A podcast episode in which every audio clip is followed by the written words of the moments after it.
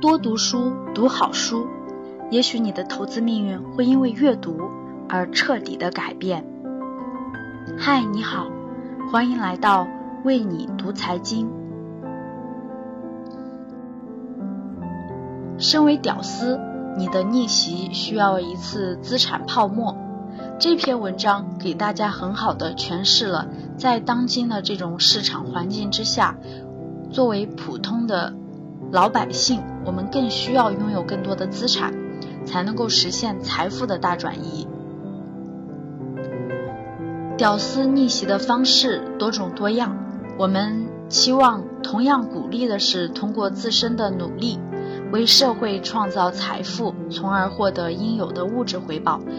进而跻身有产一族的行列，实现完美蜕变。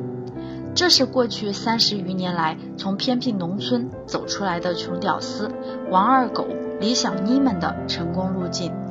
但是别忘了，他的特殊的经济环境是在短缺的经济下，通过增加商品和服务，很容易实现财富逆袭。而今是过剩经济，商品服务都大量过剩。是生产力的严重过剩，而不是生产力的不足。社会阶层均受益的帕雷托增长正成为过去，取而代之的是既得利益群体的崛起，及随之而来的各方利益争夺博弈，财富的分配会越来越不平衡。这当中有各阶层自己的原因，更加有国家货币、财政。等经济政策的原因。当经济进入到中低速增长的新常态，在社会财富总量变小的情况下，要实现资产暴增，更多的还是通过财富转移的手段，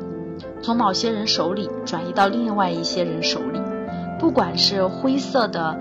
投资担保类的民间借贷、P2P 理财、原始股投资。还是二零一五年阳光下的股灾或一二线城市房价的暴涨。其实不光屌丝，哪怕小康的中产，要实现财富的爆发，同样得好运，依赖一回资产的泡沫。相信我，资产泡沫对财富暴增的作用要远远大于辛勤的工作。而有多少人是靠？工资实现财务自由的呢？当然，我并不是说要你立马冲进股市、楼市或者其他的资产领域，高负债加高杠杆，乱买一气。我只是想跟你交流一下财富理念。第一点是，三十余年来，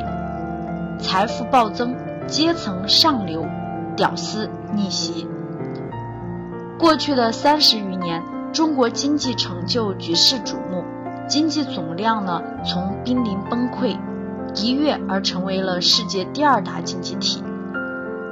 社会财富巨额增加，无数个体因此分得一杯羹，从而实现家庭、个人财富的丰盈，从穷人跻身富人的行列。过去三十余年。我国 GDP 的增长率保持在近百分之八以上，经济总量暴增一百四十九倍，由此创造了大量的致富的机会，社会底层借此实现了华丽转身。选对一个好行业，选对一个好公司，遇见一个好老板，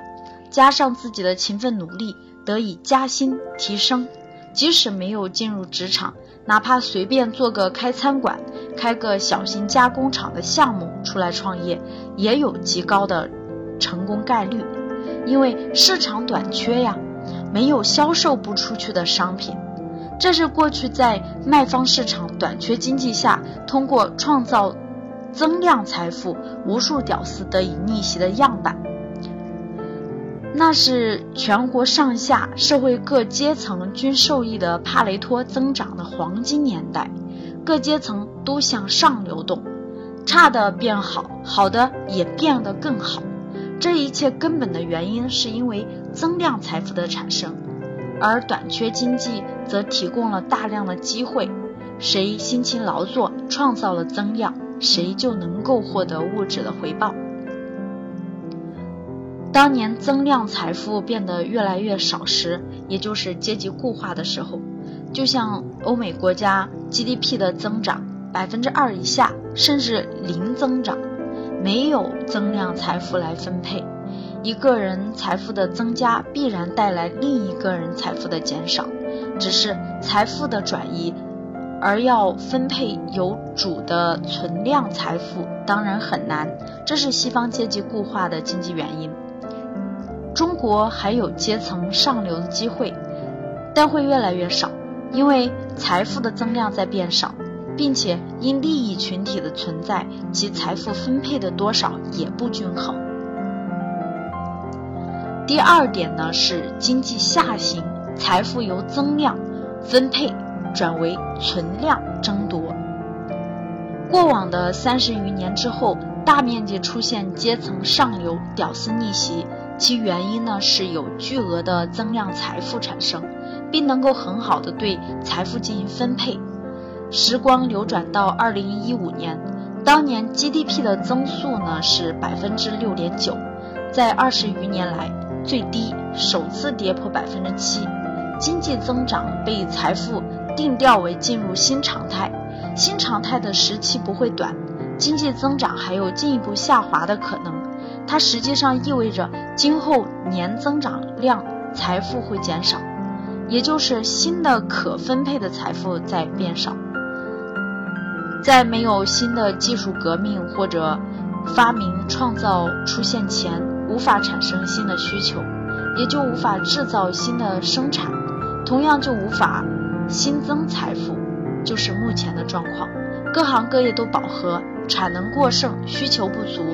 产品服务同质，只能价格竞争削弱利润，干什么都不赚钱。在没有新增财富可分配的时候，即使有新增财富，各阶层各群体的分配也不均。有多有少，甚至为零，只能做存量财富的转移，也就是有些人的致富，就是另外一些人的亏损，在这一两年表现的尤为显著。二零一五年的股灾，亏损累累，套在山顶的接盘侠，其对面呢是赚得盆满钵满的券商，巨额的印花税收入，以及大量逃顶的投资人。这波疯狂的一二线城市楼市，吸干三代人积蓄，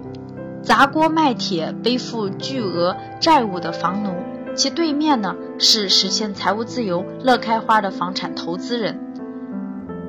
投资担保的民间借贷、原始股骗局、网络传销、易租宝、中进财富的 P to P 理财，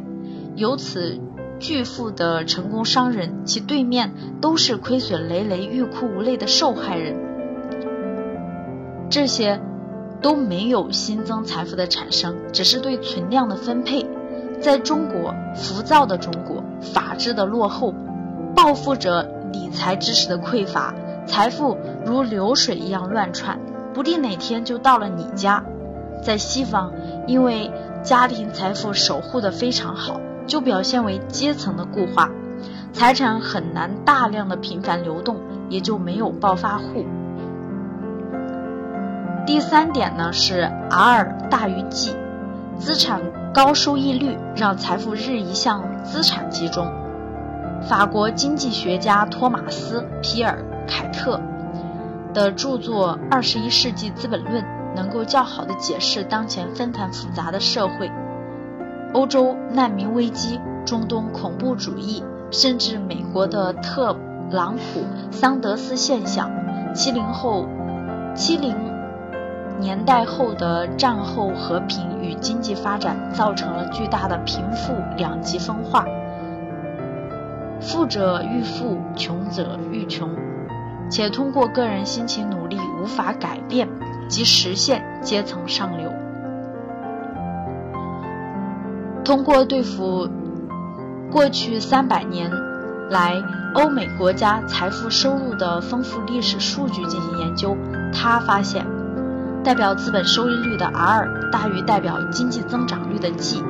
你可以简单的理解为，资本的收益率远远大于社会平均财富的增长率。拥有资本的富人，不凭劳动而凭资本，就可以获得远高于社会平均的收入、